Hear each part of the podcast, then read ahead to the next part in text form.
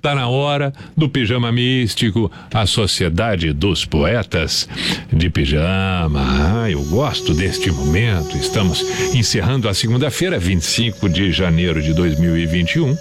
Logo mais, dentro de alguns minutos, adentramos a terça-feira. Espero que sua terça seja repleta, repleta de conquistas.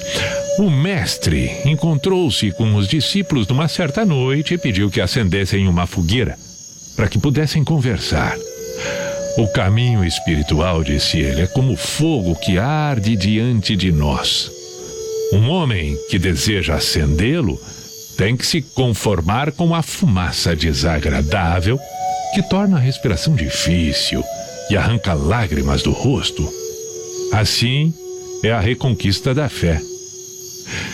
Entretanto, uma vez o fogo aceso, a fumaça desaparece e as chamas iluminam tudo ao redor, nos dando calor e calma.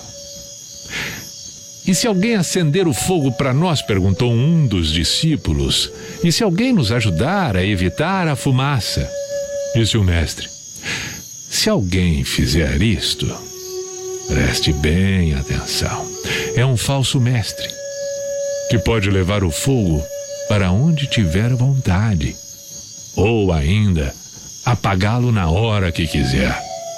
E como não ensinou ninguém a acendê-lo, hum, é capaz de deixar todo mundo na escuridão.